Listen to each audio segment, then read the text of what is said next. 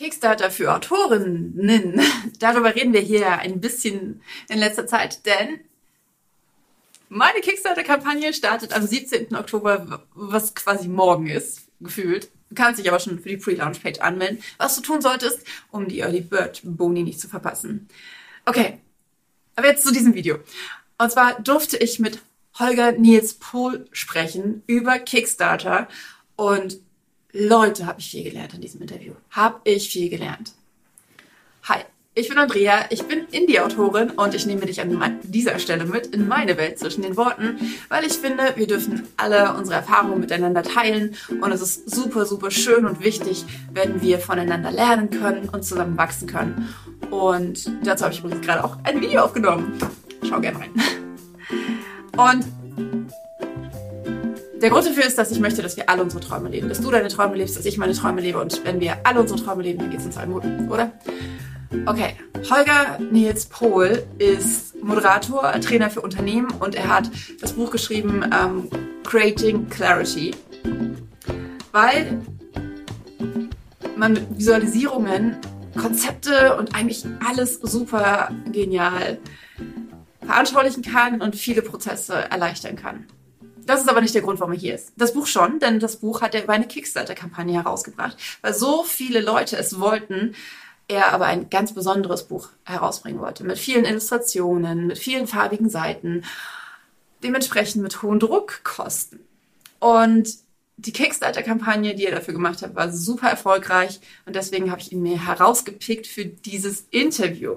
Auch deshalb, weil er mich ähm, tatsächlich angeschrieben hat, denn er hat mein Interview, mein und Freyers Interview mit James Blatch in der Self-Publishing-Show von Mark Dawson und James Blatch gehört. Den Link dazu findest du hier oder hier oder hier. Auf jeden Fall in den Show Notes. Und dann habe ich ihn im Interview mit Joanna Penn gehört, äh, mit der ich auch ein Interview führen durfte mit Freier zusammen. Ähm, den Link findest du auch in den Show Notes. Okay, ähm, da ist gerade hoffentlich viel auf deine Watchlist ge ge gerutscht. Auf jeden Fall habe ich mit Holger ähm, schon per E-Mail über Kickstarter gesprochen und dann habe ich sein Interview gehört und dann dachte ich, ich will ihn selber interviewen. Ich will ihm selber ganz viele Fragen stellen. Und er hat ganz viele Fragen beantwortet. Und es ist ein richtig, richtig tolles Interview geworden. Ich bin super, super happy. Ich habe nochmal einiges geändert an meiner Kickstarter-Kampagne. Bin jetzt auch total gespannt, weil ich in den nächsten Tagen die finale Version ähm, der Kampagne schicken werde, bevor sie live geht. Am 17. Oktober. Mhm. Wenn du folgen möchtest, dann geh auf adwbücher.de slash Chloe. Wie gesagt, Links findest du in den Show Notes. Okay, und jetzt ohne weiteres Rumgelaber, Rhabarber, Palaver. Alle Infos zu Holger findest du natürlich auch in den Show Notes. Und jetzt ab zum Interview. Hallo Holger, es ist so, so schön, dass du hier bist. Danke, dass du dir die Zeit für uns nimmst, mich nimmst. Ja, hallo Andrea, schön da zu sein. Äh, wir sprechen heute über Kickstarter, über ähm, ja, Direktverkaufen und ähm, da ist mir direkt auf deiner Website ins Auge gesprungen, dass du die Leute zwar aufrufst dazu, ähm, direkt bei dir zu kaufen, auf der anderen Seite aber auch sagst, es ist auch völlig okay, wenn ihr bei Amazon kauft. Mhm. Und meine Frage ist, wie nehmen die Leute das Angebot auf? Also hast du das Gefühl, ähm, dass sie, das, also wie, wie viel wird bei dir gekauft? Wie ist denn die, äh, das, was du zurückbekommst von den Leuten an Feedback? Ähm, es ist tatsächlich so, dass ich in, von der Menge her weniger auf meinem Shop verkaufe als auf den anderen Plattformen. Mhm. Ähm, also ich würde sagen, ist eher so ein Drittel von dem, was ich äh, auf den Plattformen verkaufe. Oh, das ist aber schon trotzdem sehr viel. Ja, und das Schöne dabei ist halt, dass der Profit aber mhm. auch doppelt bis, also zweieinhalbfach so hoch ist wie auf den anderen Plattformen. Also ich verdiene tatsächlich deutlich mehr Geld auf meinem, auf meinem Shop als auf den anderen Plattformen. Ach krass. Mhm. Krass. Ja. Ähm, also würdest, also aber dann ist ja schon, ähm, würdest du dann schon sagen, dass die Leute den direkten Vertriebswegen offener gegenüberstehen? Hast du mhm. das Gefühl, dass sich das auch mehr öffnet? Ich habe das Gefühl, es öffnet sich mehr und äh, es gibt immer mehr Verständnis dafür, dass man eventuell nicht nur bei dem einen großen äh, Verkaufsportal kauft, sondern eventuell sich verschiedene Plätze sucht, wo man was kaufen kann. Ähm, ich habe definitiv das Gefühl, dass sich das äh, durch die Pandemie auch so ein bisschen verändert hat, weil viele ja, ja. Äh, online einkaufen mussten und angefangen haben, auch woanders Accounts anzulegen. Ich glaube, das ist immer die größte Hemmschwelle, ne, dass man sagt, kann ich dem vertrauen und ist das, was ist das für eine Plattform und jetzt muss ich meine Kreditkarte angeben oder PayPal-Link oder sonst irgendwas. Und ich habe das Gefühl, da ist so ein bisschen die Hemmschwelle in den letzten Jahren gesunken, was es leichter macht zu überzeugen. Ähm, und das Zweite ist, dass ich das Gefühl habe, dass immer mehr Leute sich auch ähm, bewusster werden, bei wem sie kaufen. Speziell jetzt bei mhm. Sachen, die du und ich irgendwie anbieten. Ähm, also ich, ich habe schon auch viele, die mir nachher sagen, also ne, ich kaufe die Bücher nicht nur wegen den Büchern, sondern weil du das bist. Ne? Und ja. äh, gibt auch genug Leute, die einfach, ist mir auch dann denen auch egal ist, was ich gerade rausbringe, die es dann trotzdem einfach kaufen. Und ähm, lustigerweise ist was, was ich gerade selbst auch neu kennengelernt habe, ganz oft so einen kleinen Tipp geben, ne? das äh, Trinkgeld. Ähm, ja, ja, das, das ist krass. Das habe ich auch ganz viel. Ja. Also teilweise auch wirklich viel. Also teilweise ja. bei einem Buch, was irgendwie 10 Euro kostet, dann 5 Euro Trinkgeld. Das hatte ich mhm. auch schon. Ja. Ich habe letztlich gedacht, dass das ein Fehler im System ist, weil jemand hat ein Buch gekauft, das kostete irgendwie 9,99 Euro und dann hatte der eine Rechnung von 29 Euro. Wow. Da dachte ich so, okay, das war das e das war ein E-Book, ja? also keine Versandkosten. Wo kommt der Preis her? Ist da irgendwas falsch? Ich habe schon Panik geschoben, dass ich irgendwas falsch eingestellt habe. Und dann war das einfach nur Trinkgeld. Aber du arbeitest auch mit Shopify, ne? Mhm. mhm. Und da ist es ja auch super easy. Ja. Ich weiß gar nicht mehr, wie es bei, wie es bei WooCommerce war, aber bei Shopify ist es ja, ich glaube, man kann auch direkt anklicken, 10% Trinkgeld, weil ich krieg ganz oft, ich habe äh, mehrere E-Books für 4 Euro, die ja. bei Amazon 5 Euro kosten. Mhm. Und ähm, man hat ja keine Buchpreisbindung, wenn man nur bei Amazon das E-Book veröffentlicht, weil es da keine ISBN gibt. Das ist sehr cool. Und viele geben dann entweder 1 Euro Trinkgeld, sodass sie das gleiche bezahlen, wie sie bei Amazon bezahlen würden, oder ähm, sie klicken einfach auf 10% äh, zusätzlich und dann sind es auch 40 Cent. Und das ist schon also danke, danke, danke, dass ihr das macht. Das absolut, absolut. Das ist ja. wirklich, es ist jedes Mal, wenn man das sieht, ist das so ein Wow, oder? Es ist so ein richtig, mhm. ich habe so ein ganz, ganz großes Gefühl der Dankbarkeit dadurch. Ja, definitiv. Und es ist auch egal, wie viel es ist. Also manche, manche runden ja gefühlt auch nur auf, dass sie es irgendwie auf einen mhm. Betrag machen, das ist ein paar Cent. Manche zwei Euro, manche ein bisschen mehr und irgendwie immer, es zeigt aber auch immer, ich finde immer, alleine der extra Klick ist schon mir total viel wert. Also dieses zu wissen, da hat jemand nochmal geklickt, um noch einen extra Betrag dazu zu packen, ist ja, ja schon irgendwie ein Klick mehr, den man sonst bei allen anderen Online-Händlern eigentlich nicht machen würde. Ja, es ist so eine krasse Wertschätzung. Ne? Mhm. Und, und man merkt, ähm, wie bewusst die Leute einkaufen, finde ja. ich. Ja. Dass sie wirklich auch wissen, bei wem sie einkaufen. Was mir vorhin noch eingefallen ist, ich fand es ganz spannend, dass du gesagt hast, dass die Leute während der Pandemie ja viel, viel mehr Accounts angelegt haben und dadurch viel affiner zum Kaufen im Internet geworden sind. Und ich kann mir aber auch vorstellen, dass viele, die halt extra in den Buchladen gegangen sind, um ihre Bücher zu kaufen, weil sie halt äh, lokale Händler unterstützen wollten und nicht die großen Plattformen, ähm, die dann aber auch ähm, gesagt haben, okay, ich kann jetzt nicht mehr direkt in meiner Buchhandlung kaufen, dann kann ich doch auch direkt bei den Autoren bestellen, dass sie dann eher auch darauf gekommen sind. Das ja. ist wirklich ähm, eine super spannende Entwicklung. Mhm. Ähm, kannst du da Unterschiede zwischen dem deutschen und dem englischsprachigen Markt feststellen? Denn du verkaufst ja in beiden Märkten. Mhm, mhm. Ähm, das ist deutlich einfacher im internationalen Markt. Also für mich zumindest. Ähm, die, das Überzeugen ist deutlich einfacher. Ähm, das Kaufverhalten ist meistens schneller. Ähm, in, und in Deutschland sind es eigentlich immer wirklich diejenigen, die ich schon kenne. Ganz selten, dass ich also eher selten Kunden, die ich noch nicht vorher hatte, zu denen ich noch keine Beziehung hatte, weder auf Newsletter noch auf Social Media, sonst irgendwo. Dass dann jemand aus Deutschland bei mir auf dem Store kauft, ist relativ selten im Vergleich zu allen anderen Ländern. Da passiert es immer mal wieder, dass da Leute kaufen, deren Namen habe ich nirgendwo jemals irgendwo gesehen oder in irgendeiner meiner Dateien.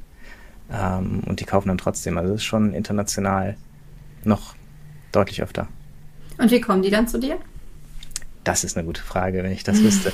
Definitiv ein Schritt äh, zur Professionalisierung, die ich irgendwann mal gehen möchte, äh, das auch bei den Leuten abzufragen, zu sagen, wo kommst du mhm. eigentlich her?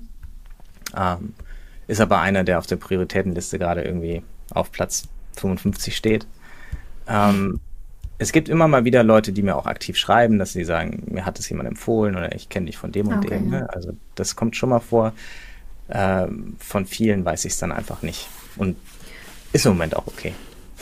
Es gibt doch aber bei Shopify, ähm, zumindest habe ich das bei Joanna Penn so verstanden, dass ähm, du ja dann auch irgendwie auf deren Plattform irgendwie auftauchst, dass die irgendwie, ich habe es mir noch nicht genau angeguckt, weil ich glaube, für den deutschen Markt ist es nicht so interessant, äh, zumindest noch nicht. Wie ist es auf dem englischen Markt? Nutzt du das? Nutze ich auch bis jetzt noch nicht. Ähm, ich weiß, dass es die Möglichkeit gibt. Ähm, war für mich aber auch noch zu schwer greifbar, als dass mhm. ich jetzt ähm, da richtig Zeit investiert habe, weil ich mache es jetzt noch nicht so lange. Ich weiß nicht gar nicht, wann du angefangen hast damit, aber also ich habe im Januar jetzt angefangen. Ungefähr Mai, noch später also. und ähm, Bücher verkaufen ist nicht mein Business. Das, ich mache das quasi wirklich nebenbei. Mhm. Ähm, und äh, dadurch habe ich einfach auch nicht so viel Zeit, alles gleichzeitig zu machen und mache das dann so Stück für Stück und wirklich die notwendigsten Sachen jetzt erstmal. Und ähm, im englischen Markt arbeitest du aber mit Bookwall zusammen, richtig? Ja. Auch im Deutschen. Auch im, Deutschen. Mhm. Erzähl mal. sieht nicht so, sieht nicht so begeistert aus. Äh, ähm, Vielleicht erklären wir es mal kurz. Äh, also Bookworld ist ein Print-on-Demand-Dienst, mhm. der aber, mit dem man aber mit Shopify direkt zusammenarbeiten kann. Das heißt, die Leute können in, in deinem Shopify-Store ähm, bei dir bestellen. Die Bestellung wird an Bookworld weitergeleitet und Bookworld ähm, kümmert sich genau wie in Deutschland BOD oder äh, Tolino um die Abwicklung. Aber du ähm, bekommst quasi einen Buchhändlerrabatt, richtig? Also du fungierst quasi wie ein normaler Buchhändler. Das heißt, du bekommst nicht wie bei Tolino oder so nur einen Euro pro Buch, sondern ähm, 55 Prozent oder was war das? Ja, sogar mehr. Also kannst du selber okay. festlegen. Ähm, ah. bevor, Also das, wenn du selber verkaufst, hast du überhaupt keinen, hast du zahl, im Prinzip nur die Printkosten, die du bezahlst. Mhm. Ähm, das heißt, wenn das Buch ähm, vier, fünf äh, Pfund dann kostet, im englischen Pfund, oder auch vier Euro, fünf Euro, ähm, dann zahlst du nur das und mhm. aller Rest geht dann an, an mich im Prinzip auf den, auf den äh, Profit. Äh, das gleiche gilt für die Shipping Costs, die werden von Bookvault automatisch generiert, je nachdem, aus welchem Land derjenige oder diejenige bestellt. Das heißt, die zahlen es obendrauf. Und ähm, im Prinzip ist dann, wenn ich ein Buch für äh, meine Zeichenbücher verkaufe ich für 14,99 Euro und die Kosten in der Produktion so 4, ich glaube 4,50 Euro, äh, habe ich fast einen Zehner Profit aus oh. jedem Druckbuch da. Genau. Und das funktioniert super easy und astrein international. ähm, und für den deutschen Markt, ich hatte gerade heute eine E-Mail von jemandem, passiert es halt immer wieder, ähm, dass in Deutschland Zollgebühren veranschlagt werden, ah. obwohl Bücher eigentlich gar nicht verzollt ja. werden dürfen. Ja, ja, ich habe gerade aus, ich habe mir aus London ein Paket mit gebrauchten Klamotten geschickt, mhm. weil wir mit Rucksack unterwegs waren und der Rucksack war zu schwer. Und dann kam das Paket hier an und ich habe 150 Euro Zollgebühren bezahlt. Bin noch dran. dazu gebucht noch. ja, ähm, genau. Bei Klamotten fällt Zoll an. Bücher sind eigentlich nicht, fallen nicht unter, unter die Zollveranlagung ähm, eigentlich. Das Einzige ist, dass es Verarbeitungsgebühren geben kann und dass es von jedem äh, Versender, also DHL oder wer auch immer quasi nachher mhm. den Versand ja. übernimmt, ist denen überlassen, ob sie es berechnen oder nicht. Und das ist ein bisschen lästig, weil hat mich jetzt wieder jemand angeschrieben und gesagt hat, ja cool, deine Bücher sind angekommen, aber übrigens, ich musste noch 7,30 Euro on top zahlen an der Tür. Und das ist halt immer eine blöde Überraschung, finde ja. ich dann für die Kunden. Und es findet aber auch nicht immer statt. Also ich kann jetzt auch nicht einfach im Store sagen, übrigens, wenn du das Buch bestellst, musst du noch 5 Euro extra später an der Tür zahlen, weil es kann auch sein, dass jemand gar nichts zahlen muss. Das ist ein bisschen schwierig einzuschätzen und deshalb finde ich es schwierig, zum Beispiel in Deutschland dann von Bookvault aus zu verkaufen. Ähm, ist aber auch andererseits sehr schwierig, immer unterschiedliche Druckanbieter für die verschiedenen Bücher für alle Länder und so weiter anzulegen. Ja, so aber Weißt du, ob Bookvault ähm, vorhat, auch ähm, im deutschen Markt eine, eine Station quasi anzulegen? Ich würde es ja hoffen. Oder zumindest, ja. zumindest europäisch, ne? Das wäre ja. wär toll. Ähm, ich weiß, dass Amazon druckt ja dann zum Beispiel in Polen. Ähm, mhm. Das wäre auch eine Alternative. Auf jeden Fall irgendwie in der, in der EU wäre cool. Ähm, aber ich weiß es ehrlich gesagt nicht. Ich fürchte auch, dass der Markt da noch zu klein ist. Jetzt haben sie gerade nach Amerika expandiert. Wir ja. können hoffen. Wir können hoffen. Ne? Das wäre schon cool. Ähm, wobei ich, ähm, also hier äh, Publisher Rocket mit Dave Chesson hatten wir letztens ein Interview und er meinte zum Beispiel, dass er den deutschen Markt direkt nach dem amerikanischen Markt bei Publisher Rocket zugefügt hat, weil es einfach der zweitgrößte, also für ihn der zweitinteressanteste Markt ist, ja. äh, was Bücher angeht. Von daher ist er vielleicht nach den USA dann äh, Deutschland. Oder halt ja. die EU. Ich meine, es würde ja dann tatsächlich für die komplette EU anfallen. Ne? Genau, genau. Äh, wobei ich letztens auch nochmal gehört habe, ich glaube, es war auch in einem Podcast von Joanna, dass ähm, Bookwood tatsächlich relativ klein ist. Also dass die ähm, jetzt im Vergleich zu Ingramspark oder wahrscheinlich auch Tolino oder so dann doch so eine kleine Schmiede sind von so ein paar Leutchens. Und ich würde es wirklich gerne mal sehen, wie groß sie sind, weil es kommt mir so vor, als Mhm. wären die groß, weil sie ja auch echt viel und schnell machen. ja. Aber äh, sie sind, glaube ich, gar nicht so groß, wie man denkt. Ja. Du hast ja auch ähm, Versandzeiten von, von zwei Wochen stehen für die englischsprachige, also für die Bücher, die ähm, Ja. ja, die für die englischen Bücher, genau. Ja, für alle, die ich über Bookvault quasi ähm, Mhm. anbiete. Ich habe ein paar Bücher, die habe ich vor Ort hier liegen, äh, die ich selber verschicke, wenn die gekauft werden. Ähm, die kann ich natürlich deutlich schneller verschicken, weil sie auch nicht mehr Ja. produziert werden müssen. Ähm, aber alle, die Print on Demand sind, gebe ich mittlerweile an. Ne? Hör mal zu, es kann 10 bis 14 Tage dauern, damit auch da niemand enttäuscht ist. Habe ich halt aus der Vergangenheit gelernt. Manche fangen dann an, nach zwei, drei Tagen zu schreiben, mal zu, ich habe das Buch immer noch nicht. Und das ist halt Okay, aber das liegt wahrscheinlich auch daran, dass deine Bücher eher Nische sind, oder? Wenn, also das ist wahrscheinlich auch wie in Deutschland, dass, ähm, also man hat es ja auch oft, wenn man über BOD oder so veröffentlicht, dass dann da steht ein bis drei Wochen Lieferzeit. Ja. Aber wenn die Bücher halt oft bestellt werden, dann kaufen die Großhändler die ja vor oder Amazon lagert sich die ein und dann Richtig. definitiv Und, und hier, wir sprechen ja hier über Direktverkauf. Das Mhm. heißt, ähm, die werden nicht vorproduziert. Da wird, wenn ein Buch bestellt wird, wird ein Buch gedruckt. Und Mhm. ähm, das macht halt den Charme auch aus. Ne? Es wird nicht Ja. irgendwie auf Halde produziert, wird nichts weggeschmissen. Nein, Ähm, das ist kein Bookvault. gebundenes Kapital. ja, ist alles, alles, äh, alles sehr angenehm. Mhm. Hast du für deine Kickstarter-Kampagnen auch mit Bookvault zusammengearbeitet? Nee. Äh, weil was mir, was, was mir aufgefallen Okay, gut, da haben wir die Antwort. Weil was mir aber aufgefallen ist, ist, dass ähm, bei, der, ähm, bei dem orangen Buch, mal ein Stück zur Seite mit dem Kopf. Ja, ich habe das hier. Ich hab's hier. Ja, zeig's doch mal in die Kamera. Es ist doch so mega schön. Gibt's Creating Clarity. Deutsch. Gibt's auch auf Deutsch. Links findet ihr direkt zu Holgers Seite unter dem Video. Und ähm, weil der Unterschied zwischen der signierten und der nicht signierten Version, der lag ja bei, also war, die signierte Variante hat ja 21 Euro mehr gekostet. Magst du mal erklären, warum? Ähm, bei Kickstarter meinst du? Genau. Die, genau, ich musste gerade, weil ich habe nämlich jetzt die Preise auf dem Store immer angepasst und hin und her, ich weiß schon gar nicht mehr, was die alle kosten. Bei Kickstarter die signierte Version mehr gekostet, ähm, weil erstens ist es für mich ein deutlich höherer Aufwand. Ähm, ich kann also, ich musste, ich habe, fangen wir so an. Für Kickstarter habe ich ähm, erstmal überhaupt einen Printrun gemacht. Ne? Das heißt, Ja. ich habe äh, vorgedruckt und ähm, hatte dann 1500 Exemplare von diesem Buch. Deshalb habe ich überhaupt die Kickstarter-Kampagne gemacht, weil ich eben noch ein bisschen bessere Qualität haben wollte als Print on Demand. Wie gesagt, Bookvault ist wirklich gut und die Qualität, die da rauskommt, ist nicht vergleichbar mit Amazon. Also ist wirklich viel, viel besser. Hm. Ähm, aber es geht eben noch besser. Und das wollte ich gerne. Und deshalb habe ich, ähm, wollte ich den Printrun machen. Und der ist halt teuer, gerade für so ein Buch, was, ich, was wir jetzt gerade gesehen haben, sind Ja. sind 365 Seiten, alle farbig, ne? also 365 Farbseiten.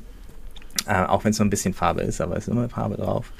Ja, ja. Ah. Ich, ähm, du bezahlst halt eine Farbseite, egal wie viel Farbspritzer da drauf sind, einfach weil es durch einen anderen Drucker auch rennen muss, ne? Richtig, richtig. Und ähm, ist dann einfach ein teures Buch. Selbst bei anderthalb tausend Exemplaren zahlt man halt noch knappe 9 Euro pro Buch. Wahnsinn. Ja. Und das ist Ähm, nicht mal Hardcover, ne? Also es ist ja, Nicht mal ist ja Hardcover, immer noch ein Paperback. Ist ein, ist ein Paperback, genau, ist ein flexibles Paperback. Und deshalb habe ich das auf Kickstarter dann das Signierte noch teurer gemacht. Erstens, um, ist es immer bei Kickstarter gut, wenn man was Teures hat und dann das, was man wirklich verkaufen will, günstiger Ja. erscheint. Ja. Ähm, weil ich, was ich wirklich verkaufen wollte, war einfach nur das, das Paperback schön gedruckt, beste Qualität, auch CO2-neutral, in Deutschland gedruckt, äh, mit einer Bauminsel gepflanzt und all diese. Geschichten. Das ist einfach so schön zu haben, aber eben auch, das wollte ich verkaufen. Ich wollte gar nicht die signierten Bücher verkaufen. Ich wollte vor allem das verkaufen, was einfach nur vom Lager aus direkt zu den Leuten verschickt werden kann. Mhm. Und ähm, dann habe ich nicht so viel Arbeit damit. ähm, und dann Aber hast du die trotzdem selber verschickt? ich habe sie dann mit einem Dienstleister verschickt. Mhm. Ich habe also ein Warenlager hier in der Nähe und äh, habe dann jemanden, der sich da quasi auf Stundenbasis dran gesetzt hat und die ganzen Dinger Ah. verpackt und äh, verschickt hat und auch sortiert und die ganzen Rewards zusammensortiert hat und all diese Geschichten. Und ich bin dann im Prinzip nur einmal für ja, dreieinhalb Stunden hingefahren und habe die Bücher signiert, die doch gekauft wurden, obwohl sie eben deutlich teurer waren. Ähm, aber damit habe ich im Prinzip, man nennt das ja dieses Anchoring im Englischen, ne? also Ich habe einen Anker gesetzt, der hochpreisig war und habe damit dasjenige, was ich wirklich verkaufen wollte, als günstiger erscheinen lassen. Und das ist ja tatsächlich auch, also 29 Euro für so ein Buch ist ja tatsächlich auch ein günstiger Preis. Also wenn man, ja. wenn man, wenn man sich anguckt, was hier ähm, der Rheinberg Verlag, ähm, also kann man ja von der Farbigkeit und so so ein bisschen mit den vergleichen. Ne? Da bezahlst du halt auch für so ein für so ein Buch äh, auch 25 Euro, aber die haben ja eine viel größere Auflage wahrscheinlich. Und die, und die dicken Bücher, die kosten dann auch schnell 60, 70 Euro. Von daher ist es ja, ja. ja. auf jeden Fall auch gerechtfertigt. Aber ich, ich, cool, dass du das erklärt hast. Aber haben wir auf jeden Fall alle was gelernt, richtig? Habt ihr das mitgeschrieben hoffentlich? Denn ähm, das ist ein sehr, sehr guter Marketing, äh, ist, äh, eine sehr gute Marketingstrategie. Mhm. Ähm, also du hast bisher zwei Kickstarter-Kampagnen gemacht, richtig? Und oder noch mehr? Noch mehr. Aber unter dem unter, unter meinem dem, eigenen Namen habe ich zwei, ja. Okay. Und was hast du sonst noch für Kickstarter-Kampagnen gemacht? Äh, ich habe noch eine ähm, Boardgame-Kickstarter-Kampagne gemacht. Ach so, das war richtig. Business Board Game. Ähm, da war die erste tatsächlich fehlgeschlagen und die zweite, dann haben wir es dann geschafft. Mhm. Da kommen wir gleich nochmal zurück drauf. Mhm. Ähm, aber für Bücher hast du zwei gemacht. Ja. Und das sind ja, das sind ja sehr besondere Bücher. Hätte es die nicht gegeben, wenn die Kampagnen nicht gefundet hätten? Und wie sagt man eigentlich im Deutsch dazu? Ja, ich sage auch immer gefundet. Aber ich sage dann immer, wenn, wenn die Kampagne, Kampagne erfolgreich gewesen ist oder nicht. Mhm. Also ich umgehe dann immer das Englische, weil ich immer finanziert, sagt man eigentlich, ne? Ja, aber das klingt dann sehr abschreckend, glaube ich, ja, für viele so, so. Dann geht man zur Bank zum Kredit oder so. Mhm. Ähm, also das erste Buch, da sprechen wir über Bis for Kids, das war ein Comicbuch. Mhm. Da ging es darum, äh, Kindern unternehmerisches und kreatives Denken beizubringen. Das war tatsächlich ein sogenannter Business Model Test, die Kickstarter-Kampagne. Das heißt, ja. ähm, zu dem Zeitpunkt hatten wir noch keine Zeile des Buches geschrieben, hatten nur so ein paar Moodboards kreiert und ein paar Characters gezeichnet, wie es aussehen könnte und eine grobe Idee, was wir vorhaben. Wussten aber, dass ein Comic zu produzieren sehr teuer ist, weil wir einfach Leute brauchen, die das machen. Die Zeichner kosten viel Geld. Das habe ich nicht selbst gezeichnet, sondern hatte zu der Zeit dann tatsächlich ein Team von drei Leuten da dran sitzen. Wow. Und äh, das geht schnell ins Geld. Mhm. Und zweitens, grundsätzlich ist es auch Zeitinvestment für mich und für den Partner, mit dem ich das damals gemacht habe.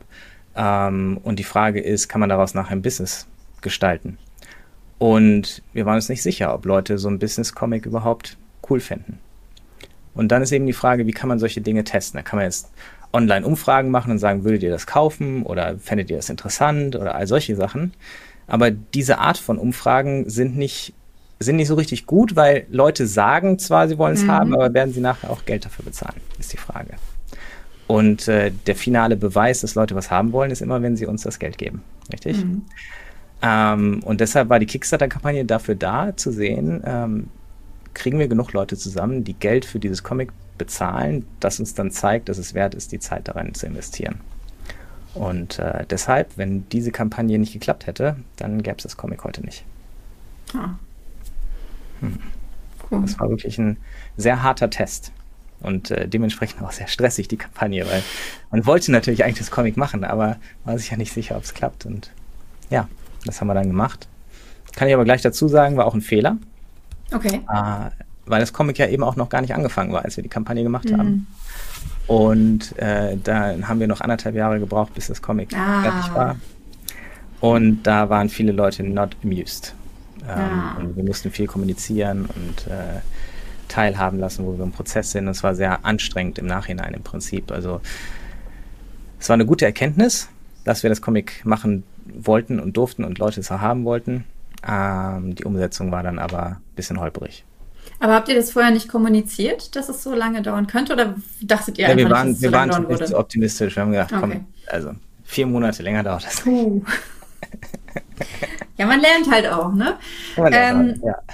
Aber das ist ja auch so ein bisschen der Punkt, weil auf der einen Seite ähm, es ist ja eine Crowdfunding-Plattform. Das heißt, ähm, man will ja Geld für ein Projekt bekommen, was man, was erst noch realisiert werden soll. Ähm, aber ich zum Beispiel, die Kampagne, die ich jetzt mache, äh, da ist ja das Buch schon komplett fertig. Es ist ja wirklich alles fertig. Das Einzige, was ich noch nicht gemacht habe, ist das Hörbuch aufgenommen. Aber das werde ich jetzt auch machen in, in, in der Zeit, bis die Kampagne ähm, startet. Mhm. Und ich habe immer so ein bisschen das Gefühl, dass ich dadurch eigentlich so ein bisschen so ein bisschen ähm, schummel. Weil äh, die Leute ja nicht ein, ein, ein quasi ein Projekt fördern, was erst noch, was es gar nicht geben würde. Also was ich gemacht habe, ich habe zum Beispiel, ähm, also hier, ähm, das hat das Buch und mhm. das ist das Hardcover und das Hardcover wird es halt wirklich nur in der Kampagne geben. Mhm. Und das ist auch ein äh, super guter Druck, äh, ähm, super gutes Papier und so weiter. Ähm, hat auch, ähm, je nachdem wie viele Leute das kaufen, hat es auch einen ähm, Druckpreis von 9 bis 14 Euro. Also es ist auch ja. ordentlich. Ja. Von daher, das würde es nicht geben, von daher, das wird tatsächlich gef äh, gefundet. Dann mhm. ähm, aber letztendlich ist ja so eine Crowdfunding-Plattform, den, hat ja den anderen Zweck, den ich vorher genannt habe, oder? Hm. Ja, ich würde das, äh, ich würde es anders sehen. Okay. Ich würde es anders sehen. Ähm, also, weil du hast natürlich intellektuell schon all deine Kraft reingesetzt. Mhm. Ähm, aber du sagst gerade, der Druck, die Druckkosten werden noch variieren, je nachdem, wie viele Leute es bestellen. Das heißt, ich nehme an, du hast es noch nicht gedruckt? Nein, ich habe noch keinen Druck. Nein, ich habe, weil ich habe wirklich gesagt, dieses Buch gibt es nur exklusiv in der Kickstarter-Kampagne. Und alle Leute, die es bestellen, die kriegen es, aber sonst niemand.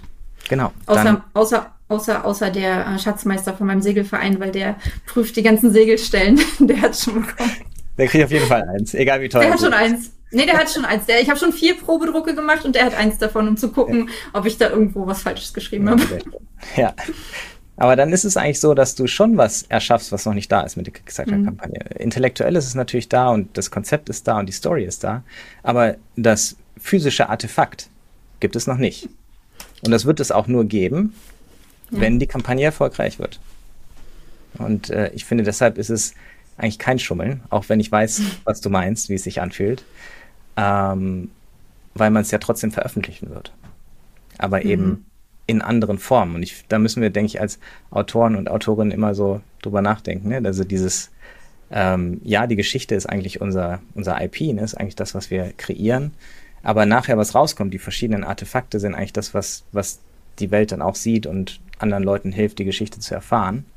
Und da gibt es eben die verschiedenen. Da könnte auch sein, dass man sagt, ich mache eine Crowdfunding-Kampagne, schwieriges Wort, ähm, mhm. fürs Audiobook, einfach nur fürs, fürs Audiobuch. Ja. Ne? Oder ich mache es nur fürs Paperback oder eben fürs Hardcover oder was auch immer.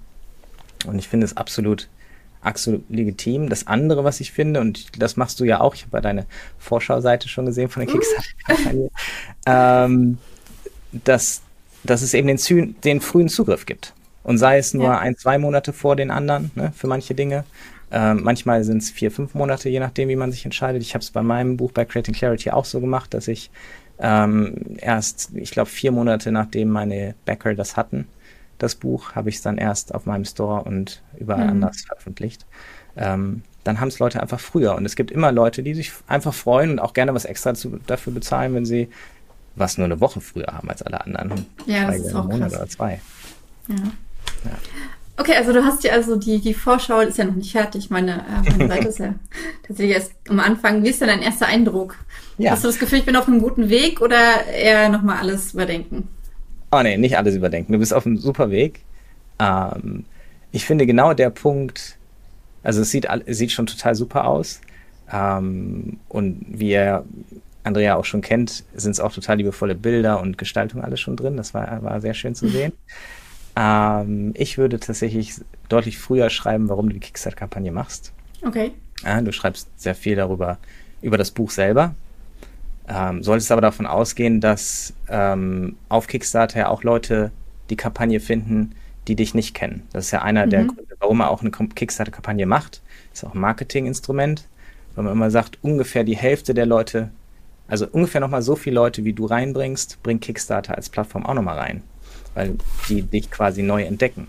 Mhm. Und wenn jemand neu entdeckt, dann wäre es natürlich auch schön, wenn die wissen, warum machst du diese Kampagne, anstatt quasi direkt in das Buch. Also ja, das Buch ist wichtig ganz am Anfang, aber dann möglichst zügig auch sagen, warum gibt es eigentlich diese Kampagne, wenn du gerne damit einsteigen willst. Das ist für Leute, die auf Kickstarter unterwegs sind, halt immer wichtig, das zu wissen. Das finde ich total spannend. Ich habe nämlich gerade äh, eine, einen Podcast von äh, Russell Nolte gehört, der hat ja dieses äh, Selling ähm, Selling Your Books on Kickstarter, verlinkt mir mal hier drunter, äh, geschrieben und er meinte halt, ähm, er hat irgendwie diese eine Kampagne gesehen und obwohl er, es war Romantasy, und obwohl ihn, ähm, obwohl er das überhaupt nicht liest, hat ihn das äh, Titelbild total gehuckt, also es hat ihn völlig reingeholt. Und dann hat er angefangen, die, die Beschreibung zu lesen, dann ging es nur darum, warum diese Kampagne äh, gemacht wurde.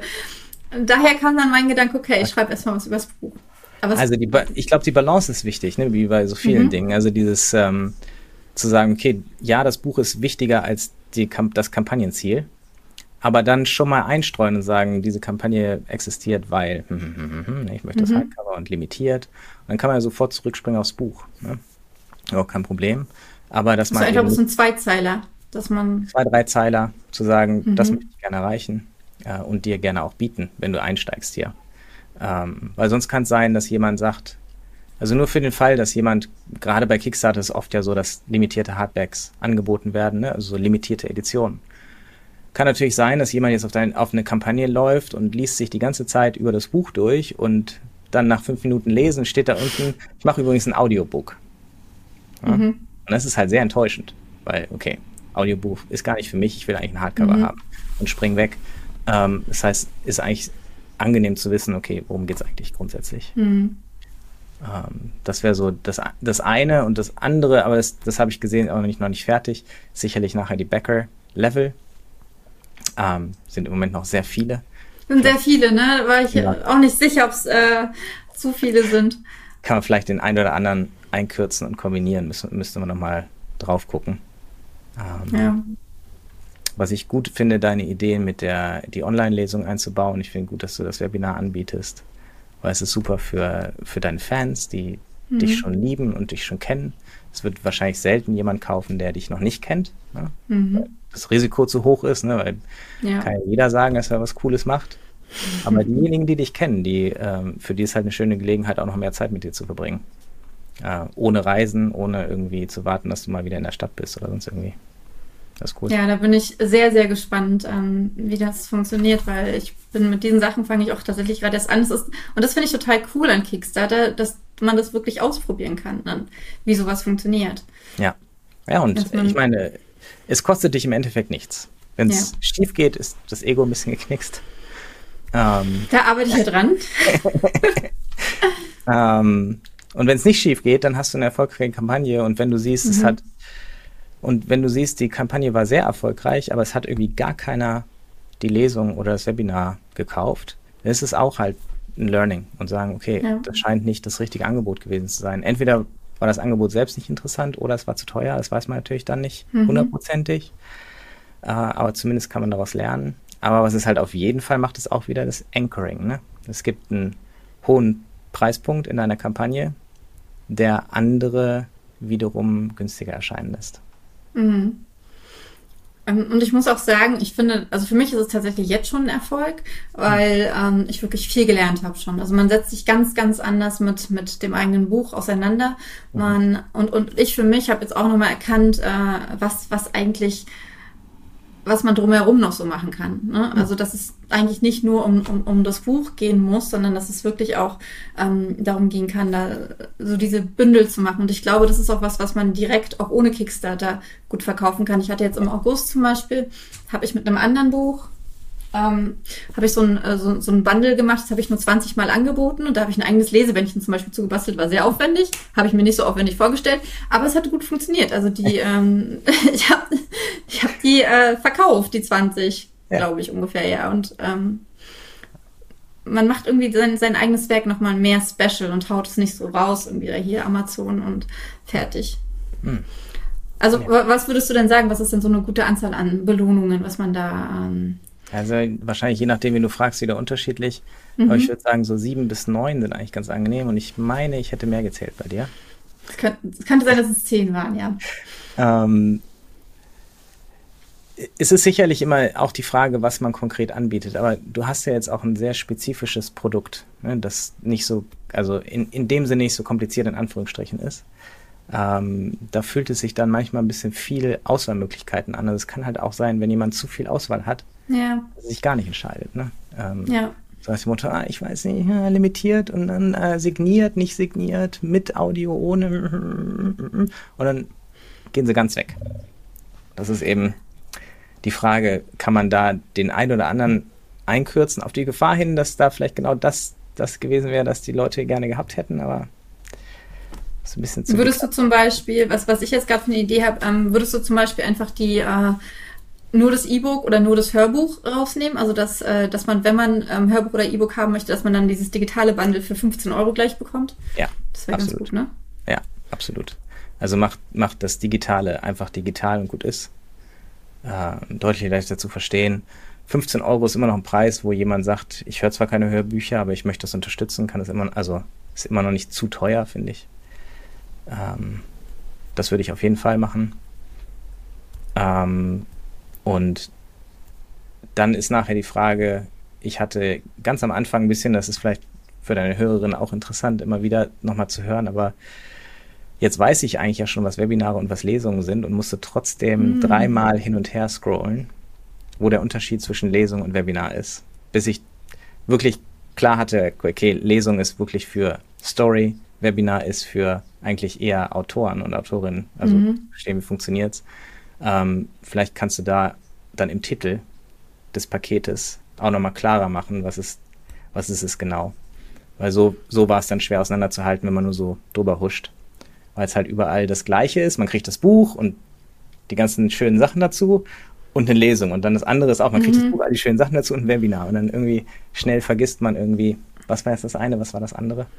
Ja, das ist gut. Also ja. ich werde es natürlich in der kompletten Beschreibung nochmal äh, ausführlich jede einzelne Belohnung, ja. ich finde dieses Wort so schlimm, also irgendwie ja. unpassend, keine Ahnung, äh, nochmal genau erklären. Aber das ist auf jeden Fall ein, ein, ein super guter Punkt. Was du, glaube ich, noch nicht gesehen hast, sind die ganzen Add-ons, weil da habe ich ja auch nochmal richtig viele. Äh, macht das Sinn, da richtig viele zu haben oder macht das Sinn, da eher weniger zu haben? Also ich glaube, es ist sinnvoll, viele zu haben, dann kann man sich auch welche aussuchen. Da weiß ich auch, also ist auch immer die Frage, kann man, also Bundle sind halt auch schön, ne? Also genau, da habe ich auch, ähm, da habe ich auch keine einzelnen Bücher. Da habe ich zum Beispiel alle Bücher einer Reihe oder alle meine Liebesromane oder ja. ähm, so habe ich das gemacht. Ja, genau. Und dann ist es, das finde ich, ist absolut gut. Und es gibt immer Leute, die dich, wie gesagt, noch nicht kennen und dann sagen, mhm. wenn ich jetzt schon mal hier bin. Ja. Was ich ein bisschen schade finde, ist, dass man, wenn man ähm, eine digitale Belohnung kauft, dass man dann kein, äh, kein Print-Add-on dazu bekommen kann. Mhm. Das ist, das ist schwierig. Ja. Weil das wäre ja genau das Interessante, ne? Ja. Dass die Leute, die jetzt das Hörbuch nehmen, dass die dann aber zum Beispiel unbedingt noch ähm, andere Bücher haben wollen oder sowas. Ne? Genau, und dann klappt das nachher nicht. Man kann diese Zusatzprogramme nehmen. Es gibt ja dieses Backer-Kit, solche Geschichten. Mhm. Ne? Damit kann man es dann machen. Dann könnt, kann man okay. quasi nach der Kampagne den Leuten sagen, ach, du hast übrigens das gekauft, willst du auch noch dein, das Bundle an Paperbacks haben? Ähm, ist aber für Deutsch also für Leute, die in Deutschland arbeiten, also von Deutschland aus agieren, immer ein bisschen schwierig, weil Backer Kit auch wieder eigenständig agiert und eigentlich müsstest du dann all den Bäckern wieder Rechnungen schreiben. Mhm. Und das ist dann die, das übliche Leid des deutschen Unternehmens. Vielleicht bei der nächsten Kampagne, wenn ich erstmal das verstanden habe. Ähm, deshalb habe ich das damals auch nicht gemacht mit Backer Kit, weil ich gesagt habe, es ist mir zu viel äh, hin und her. Ähm, äh, Kickstarter ist zumindest einigermaßen clean, was das angeht, dass äh, Kickstarter gegenüber den Kunden irgendwie agiert. Aber Backer Kit dann wieder nicht mehr. Ähm, dein nächstes Buch bringst du aber nicht über Kickstarter raus, sondern das kommt nur direkt raus. Warum? Ähm, weil ich, also man braucht schon auch ein gewisses Publikum für Kickstarter, was man selber mitbringt. Und wenn ich dich jetzt angucke, hast du halt schon dein eigenes Publikum und kannst du eine mhm. Kampagne super machen. Jetzt weiß ja auch keiner, was dein Finanzierungsziel ist, aber ich kann ja jetzt schon sagen, kann ich schon garantieren, dass es klappt, wenn das so bleibt, dein Finanzierungsziel. ähm, aber ähm, das Buch, was ich demnächst rausbringe, ist ein Kinderbuch und ähm, ich bin nicht bekannt dafür, Kinderbücher zu machen. Ich habe gerade vor mhm. einem Monat mein erstes Kinderbuch rausgebracht. Äh, das wird mein zweites sein. Das heißt, ich habe noch, kein, noch keine große Audience dafür und wäre mir nicht sicher, ob ich es schaffen würde, genug Kraft in eine Kampagne zu stecken, dass auch wirklich Leute kommen, genug Leute dazu zusammenkommen. Das zweite ist, dass ich im Moment auch nicht genug Zeit und Kraft habe, eine Kickstarter-Kampagne mhm. zu machen, weil ja, das, das wird ja dann an eigenem Leib erfahren. Ja. Jetzt schon und auch wenn sie dann läuft, nochmal intensiver, ähm, mutiert so eine Kampagne schnell zu einem Vollzeitjob. Und äh, das kann ich im Moment nicht. Ja, verstehe ich total. Was ich auf der anderen Seite aber sehr cool daran finde, ist, was, was wir auch gerade schon gesagt haben, du setzt dich nochmal sehr intensiv mit deinem Buch auseinander oder mit dem, was du ähm, ja. fördern möchtest. Und das ganze Material, was du in der Zeit erstellst, also ich mache zum Beispiel wahnsinnig viele TikTok-Videos gerade, wo ich einfach das Buch reinhalte und dann halt so, so, so, so Dialogfetzen oder sowas draufpacke ja. und diese Videos speichere ich ab und die kann ich in den nächsten Jahren, kann ich die immer und immer wieder ähm, veröffentlichen und dann für, für alle anderen Launches, aber auch um, ähm, um, um wenn das Buch in der Backlist ist, um das halt weiter zu pushen. Also man sammelt schon auch was an Material und man man, man, man bekommt, also was, ähm, was, was für mich so dieses große, ähm, den großen Reiz ausmacht an Kickstarter und am Direktverkaufen, ist, ähm, ich habe angefangen mit 99 Cent Büchern bei Amazon und mit Kindle Unlimited und das hat super funktioniert. Das hat richtig geil funktioniert. Also ich war okay. mit dem ersten Buch, ich konnte davon leben, ich hatte ähm, der, der, der zweite Monat, äh, in dem ich veröffentlicht hatte, war fünfstellig. Wow. Von, ja, also es war richtig krass. Die meisten Leserinnen, die ich dadurch gewonnen habe, sind aber natürlich Leute, die 99 Cent für Bücher ausgeben oder bei Kindle Unlimited sind. Ja. Das ist vollkommen in Ordnung. Ich will das ja. überhaupt nicht werten. Ja. Äh, gleichzeitig ist es aber, wenn du mal auf TikTok bist, bei hm. BookTalk, es ist so krass, welche Wertschätzung die Leute dem gedruckten Buch gegenüberbringen. Es ist so schön und äh, halt auch wirklich, die gehen in den Laden, gehen mit, einer mit, mit einer Papiertüte mit ähm, Büchern im Wert von 200 Euro raus. Ja. Und das ist okay für die. Das finden ja. die vollkommen legitim. Das, äh, das ist es denen absolut wert. Beides ist, beides ist komplett in Ordnung. Ich will das auf gar keinen Fall werten.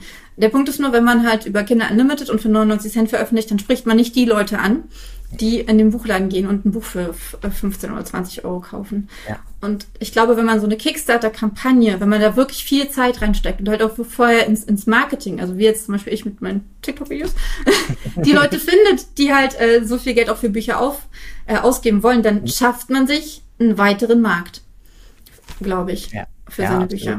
Absolut. Und wie gesagt, gerade Kickstarter selber ist auch nochmal eine Plattform, die selber nochmal neue Leserinnen zu dir bringt.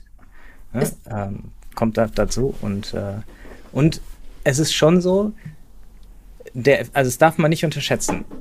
Kickstarter ist ja eine Alles- oder Nichts-Plattform. Das heißt, jeder weiß auch, der da hinkommt, wenn Andrea das Geld nicht zusammenbekommt, mhm. dann klappt das nicht. Dann findet das nicht statt. Und das generiert bei dir selber, bei dir, Andrea, gewissen Druck und Adrenalin. Ähm, aber auch bei den Leserinnen. Dieses, dieses Gefühl ähm, ist ein anderes, ob ich jetzt ein Buch vorbestelle und bei Amazon oder auf dem Shop und nicht sehe, wie viele andere Leute mit vorbestellt haben und wie viel Geld da zusammenkommt. Mhm. Oder ob ich sehe, Mensch, wir wollen, wir wollen ein Ziel erreichen und ich bin jetzt Teil davon Ach, und ich habe mir geholfen, dass wir das Ziel erreichen ne? und sehen vielleicht auch, wir übersteigen das Ziel, freuen sich dann nochmal nicht für das Buch, sondern für dich. Ne? Ähm, das hat nochmal psychologisch nochmal einen anderen, äh, eine andere Kraft eigentlich auch, auch fürs Marketing, weil es viel mehr Push gibt da rein, dass die Leute dann auch nochmal gucken und hat die Andrea jetzt auch mal was geschrieben und gepostet und wie sieht es jetzt heute aus? Das würde halt nicht unbedingt passieren, wenn du jetzt sagen würdest, ach übrigens, jetzt nächsten Monat ist mein Buch in der Vorbestellung. Ähm, mhm. Ähm, oder zumindest schwierig kommunizierbar. Man könnte es natürlich immer sagen, wie viel vorbestellt sind. Das macht nicht dieses gewisse, dieses gewisse Etwas des Mitfieberns aus. Das ist echt cool. Das ist wirklich ein verdammt guter Punkt. Und vor allem, wenn man es dann gemeinsam geschafft hat, dann äh, hat man halt diese Verbindung, ne? Wir waren da drin. Und, und selbst auch wenn es nicht klappt, hat man ja dann ah, nächstes Mal so, ne? Dann äh, das, ich kann ich kann es voll mitfühlen.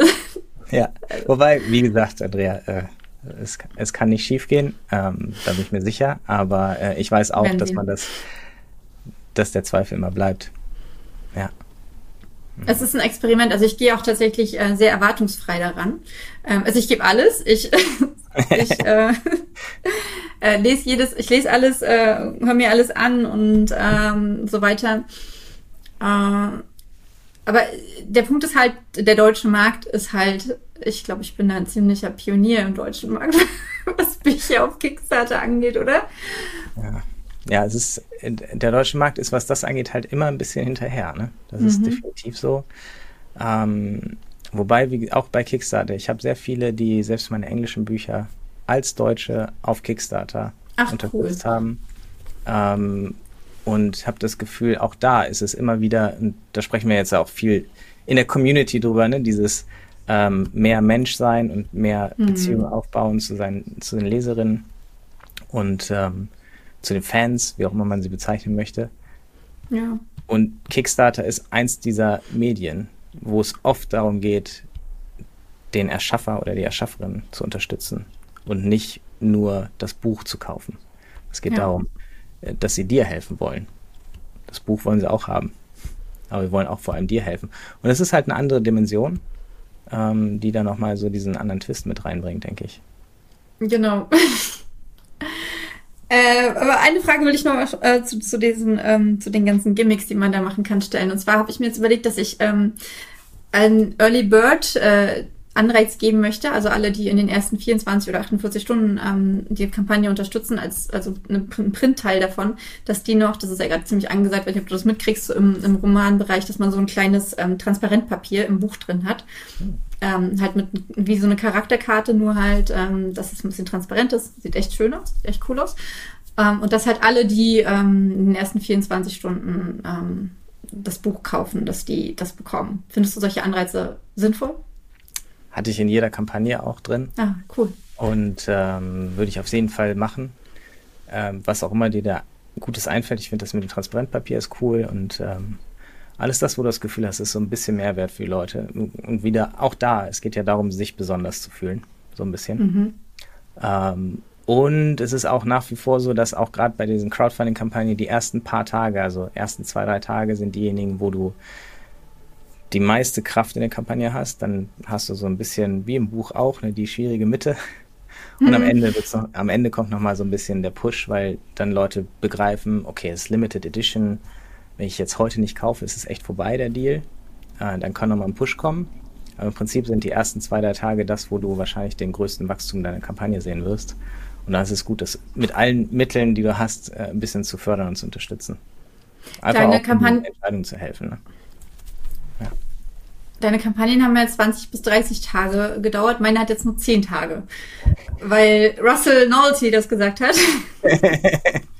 dass man die nicht so lang machen soll. Und ich glaube, äh, Joe hatte, glaube ich, auch 10 Tage oder 14 Tage. Mhm. Ich weiß gar nicht, was sie jetzt bei der neuen Kampagne hat. Steht, glaube ich, noch nicht fest. Oder nicht drin, Mhm. hoffentlich. Ist bestimmt wieder kurz.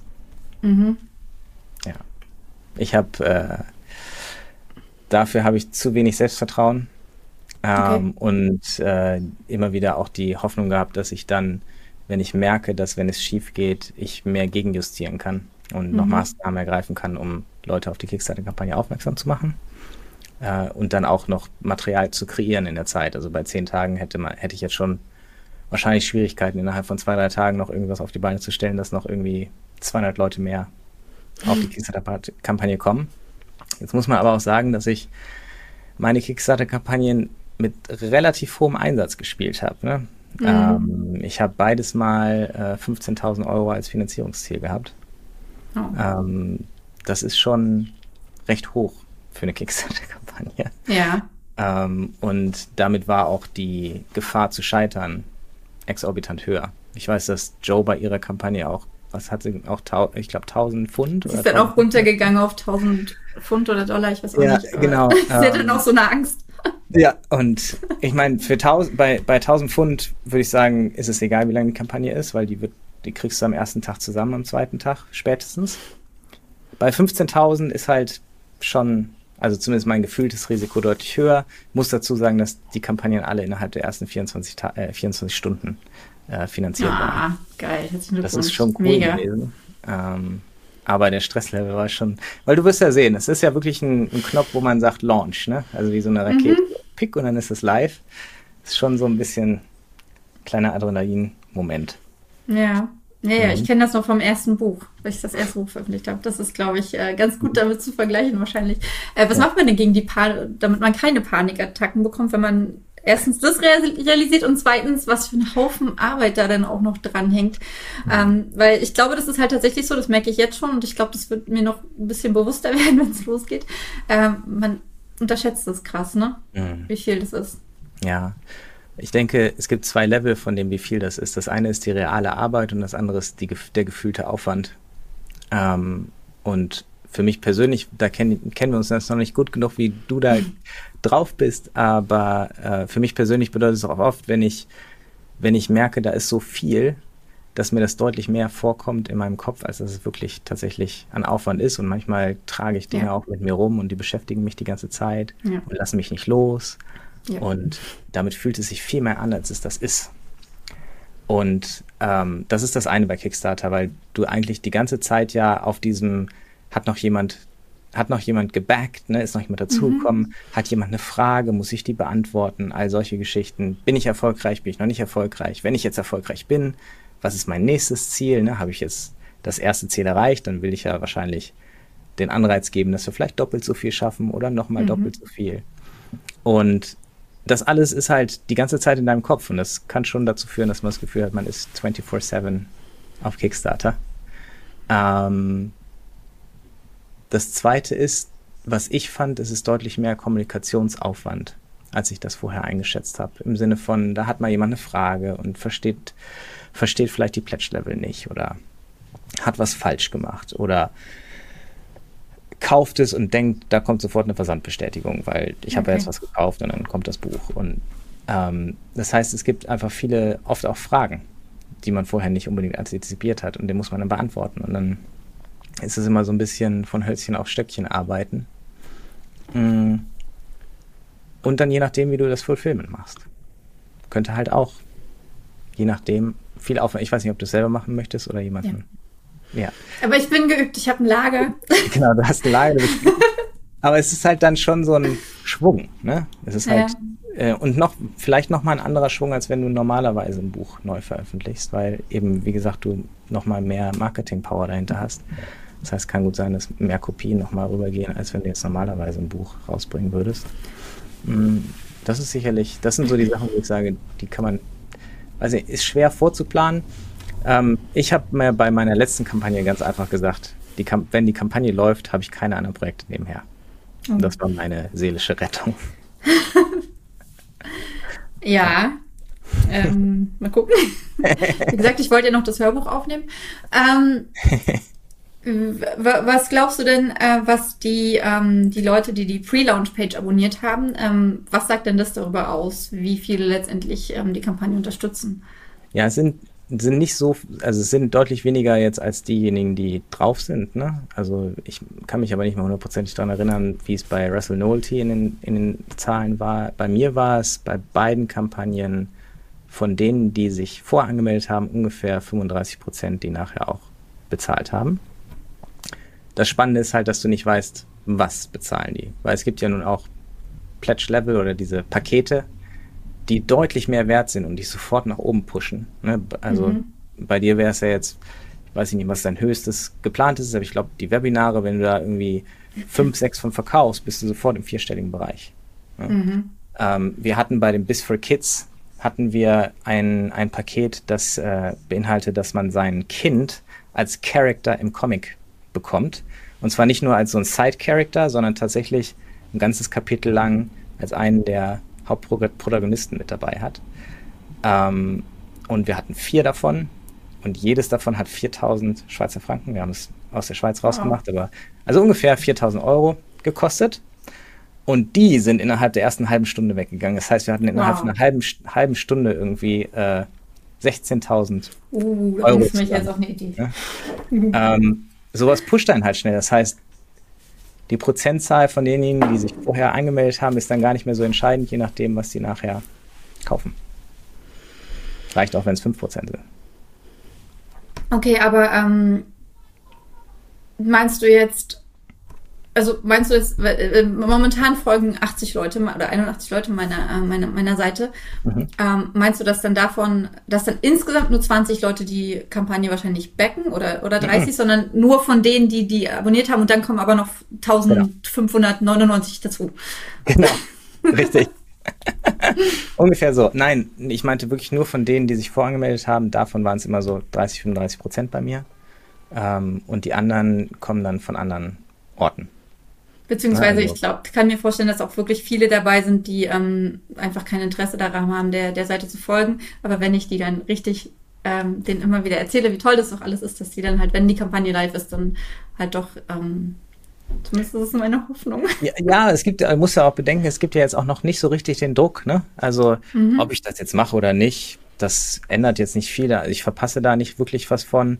Wenn ich jetzt dein Newsletter bekomme, weiß ich, oder irgendwie auf Instagram oder TikTok bin, dann weiß ich, da bekomme ich schon Bescheid von der Andrea, wenn es live geht. Ähm, also der, diese, diese Angst, was zu verpassen, ist jetzt nicht so riesengroß. Ne? Es ist jetzt kein, ich muss das machen, damit ich nicht nachher die Kampagne verpasse.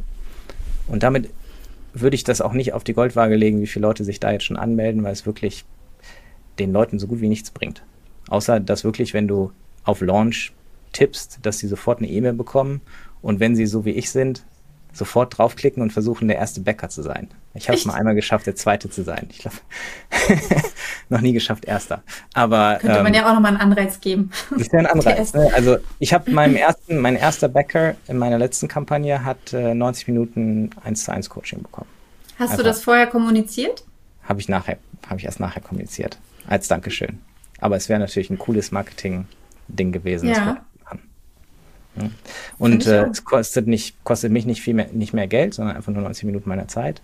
Und derjenige hat sich sehr, sehr, sehr darüber gefreut. Mhm. Und backt wahrscheinlich nächstes Mal erst recht noch. Ja. Ja, deshalb ein, ein, macht mir da nicht ja. so viel Sorgen. Die meisten kommen vom Newsletter. Okay, ich bin echt gespannt. Also ich bin wirklich gespannt. Gott sei Dank, also die Leute in meinem Newsletter sind wirklich, die kennen das ja schon mein, von meinem Shop, ne? Also die kaufen das ja. schon direkt bei mir. Die habe ich ja schon erzählt, warum das so wichtig ist, direkt zu kaufen und so. Und ja. ähm, ich bin wirklich sehr, sehr gespannt.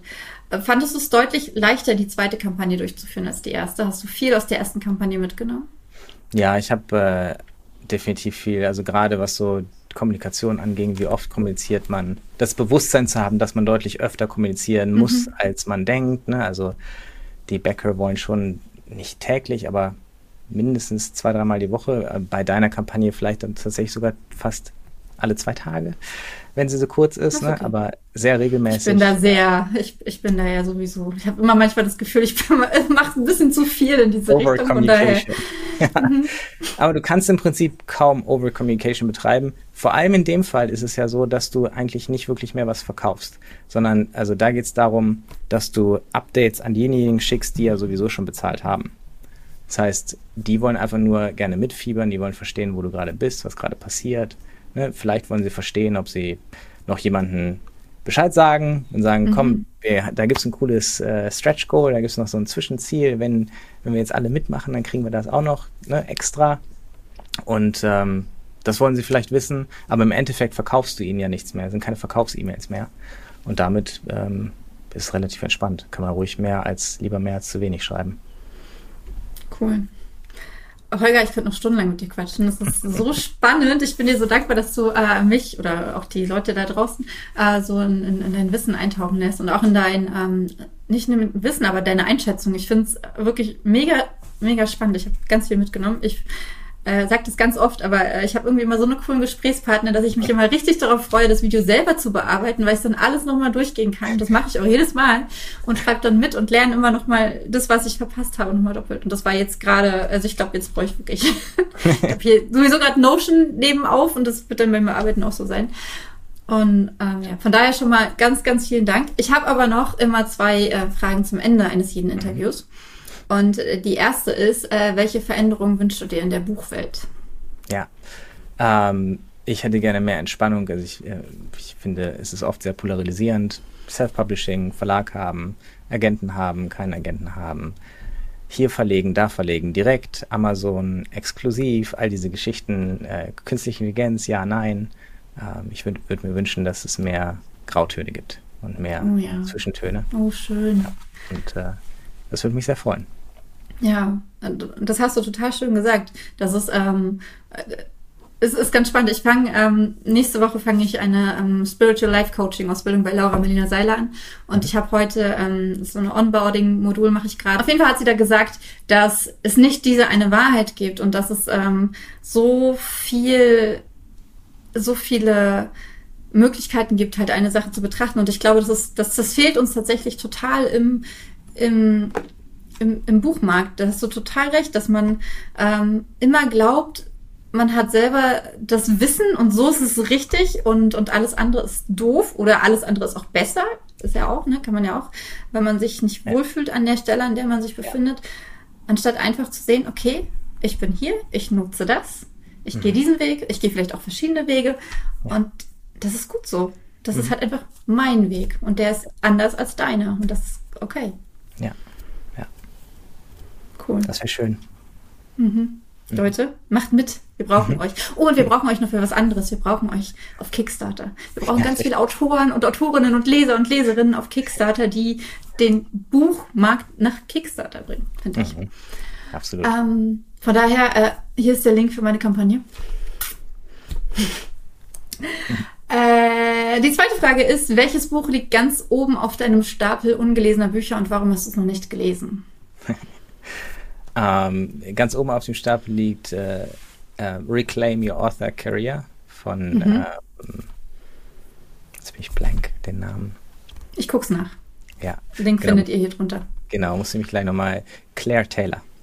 Ah. Ähm, und da geht es ums Enneagramm und damit nochmal zu verstehen, wer ist man selber so ein bisschen mehr und wie kann man das auch in seine Bücher mit einbauen. Und Ach, cool. das habe ich auf Kickstarter gebackt vor bald einem Jahr oder so. Mhm. Und es liegt ganz oben drauf und äh, ich habe es einfach deswegen noch nicht geschafft, weil ich dauernd wieder neue Bücher kaufe und das dann nicht mehr das erste oben drauf ist, mhm. dann wieder das fünfte ist. Ja, das kenne ich. Und ähm, wirst du ähm, äh, Joes Buch, also äh, Joanna Penn hat jetzt äh, auch eine Kickstarter-Kampagne im Oktober, ein kleines Shoutout hier mal, ähm, für ihr Shadowbook. Und äh, ich bin wahnsinnig gespannt auf dieses Buch, weil ich finde das ja. Thema total cool. Außerdem redet sie seit Jahren davon und ja. äh, es sieht geil aus. Mhm.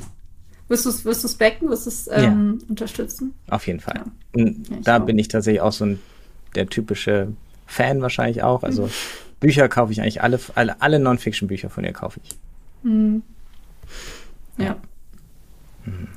Und dafür findet ihr auch den Link hier drunter. Geht, glaube ich, am 9. Oktober los, richtig? Ja, irgendwie so. Ja. Aber ich muss mich hier gar nicht drum kümmern, weil ich habe mich ja schon registriert für die Kickstarter-Kampagne. Das heißt, ich kriege sofort eine Nachricht mhm. in mein e Und ich bin auch noch Patron, das heißt, ich kriege sowieso noch voneinander die Nachricht. Genau. ja. ja. Mhm. Okay, ähm, Holger, es war mir eine Ehre. Es war äh, ein super spannendes, aber auch entspanntes Gespräch. Und ich. Okay. Äh, und wir sehen uns ja nochmal im November, denn mhm. äh, da sprechen wir über, über dein neues Buch. Magst ja. du mal kurz sagen, wie es heißt? Das wird Falscher Planet heißen. Und worum geht's? Ein Kinderbuch zum Thema, wie Autisten die Welt erleben. Ja, voll illustriert okay. mit einer gereimten Geschichte und Erklärungen hinten dran. Bin gespannt. Ja und über das Buch und über das Thema Autismus und Autismus und Schreiben ähm, wollte ich mit Holger separat sprechen, denn äh, ich finde, das ist ein wahnsinnig wichtiges Thema. Und deswegen machen wir das im November, wenn ich dann dabei bin, meine äh, Kickstarter-Kampagne zu fulfillen. können wir noch ein kleines Recap, Recap machen am genau. Anfang der Folge. Recap, genau. Ja. Okay. Ja. Danke, danke, danke. Ich danke dir. Danke, dass ich da sein durfte. Was hast du mitgenommen? Hast du jetzt noch mehr Lust, eine Kickstarter-Kampagne zu starten? Oder denkst du dir, oh mein Gott, das ist viel zu viel Arbeit, das äh, ist mir zu viel? kann ich verstehen. Kommentier unbedingt in den Show Notes. Ich kann dir nur sagen, nachdem wir dieses Interview geführt haben, habe ich nochmal richtig viel Zeit reingesteckt. Ich bin immer noch nicht fertig. Das Interview ist jetzt ungefähr zwei Wochen her. Und ich stehe jetzt noch davor, die Videos aufzunehmen für die Kampagne, was aber okay ist mache ich ja öfter. ähm, und aber dann ist es so ziemlich fertig. Also ich habe tatsächlich alle Stretch Goals, alle Add-ons, alle Belohnungsstufen, die Texte auf der Seite. Das ist alles fertig. Es fehlen nur noch ein paar Bilder und es fehlen noch die Videos. Was ich inzwischen auch schon gemacht habe, sind die ganzen, äh, ist die Newsletter-Automation für meinen ähm, Roman-Newsletter, für meinen ADW, ADW-Newsletter. Wenn du den auch bekommst, dann ähm, hast du ein paar E-Mails schon bekommen. Wenn du die E-Mails bekommen möchtest, weil ich habe es über eine Automation gemacht, dann melde dich gerne noch an. Dann bekommst du die auch. Und da erkläre ich nochmal ganz, ganz, ganz genau, wirklich ganz genau, was ähm, das eigentlich alles ist bei Kickstarter. Denn das wissen die meisten ja noch nicht. Das ist ja so ziemlich der Punkt, dass wir erstmal den Leuten oder dass ich meinen Leserinnen erstmal erklären darf, was ist Kickstarter überhaupt, damit sie es auch verstehen. Völlig verständlich. Ähm, ging mir auch so. Ich, musste, ich durfte das auch alles lernen. Okay.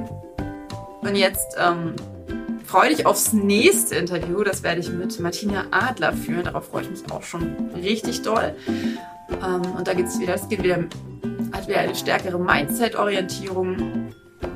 Denn äh, wir sprechen über ihr Buch Zeit wirst du, äh, was ich dir schon mal an dieser Stelle sehr empfehlen kann. Lies es am besten, bevor du die, das Interview mit ihr hörst, denn ähm, wir sprechen halt wieder darüber. Okay, und jetzt wünsche ich dir einen wunderschönen Abend, eine wunderschöne Nacht. Oder auch morgen, wann auch immer du das hörst. Mach's gut, dein Andrea.